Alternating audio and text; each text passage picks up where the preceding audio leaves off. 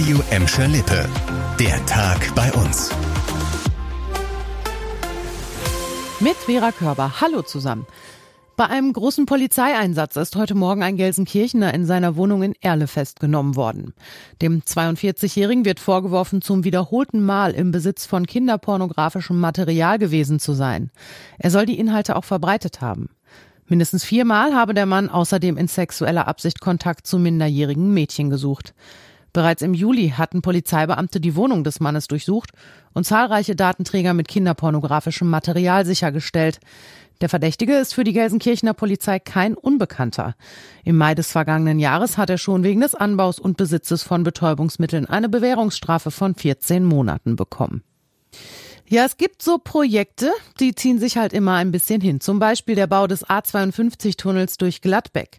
Frühestens 2027 soll es da losgehen. Diesen Zeitplan haben die Verantwortlichen gestern Abend in der Matthias-Jakobs-Stadthalle genannt. Nach dem Baustart werden die Arbeiten demnach etwa acht Jahre dauern. Die Gladbecker waren gestern Abend eingeladen, ihre Ideen für das neue Stadtgebiet loszuwerden, das auf der Fläche des Tunnels entstehen soll. Dort ist Platz für Wohnen, Arbeiten und Freizeit.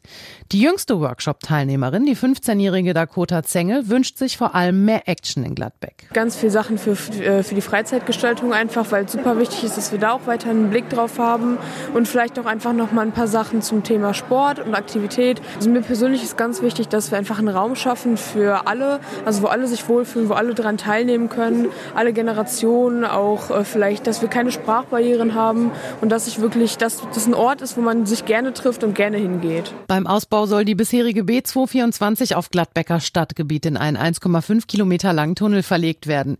Auf der Fläche darüber soll eine neue Verbindungsstraße entstehen. Außerdem wäre Platz für Wohnraum und Grünflächen.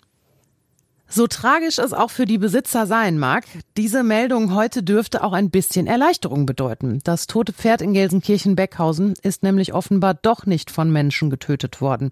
Das hat heute ein Sprecher der Polizei bekannt gegeben. Die Ermittler gehen eher von einem tragischen Unglück aus. Mehr zu dem Fall weiß Leon Pollock. Anfang September war die leblose Stute von ihrer Besitzerin auf einer Pferdekoppel in Beckhausen gefunden worden. Die Verletzungen deuteten darauf hin, dass das Tier mit einem spitzen Gegenstand getötet worden war.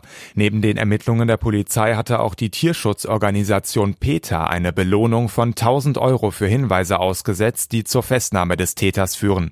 Untersuchungsergebnisse hätten jetzt allerdings gezeigt, dass die Verletzungen nicht von einem Menschen ausgelöst wurden, so der Polizeisprecher. Das Pferd habe sich offenbar auf einem Zaunpfahl oder ähnlichen Gegenstand selbst aufgespießt. Die Ermittlungen würden wahrscheinlich eingestellt. Noch werde allerdings auf die Ergebnisse von Gutachten gewartet. Die Gelsenkirchener Polizei sucht auch weiterhin nach Zeugen, die eventuell etwas beobachtet haben. Das war der Tag bei uns im Radio und als Podcast. Aktuelle Nachrichten aus Gladbeck, Bottrop und Gelsenkirchen gibt es jederzeit auf radio und in unserer App.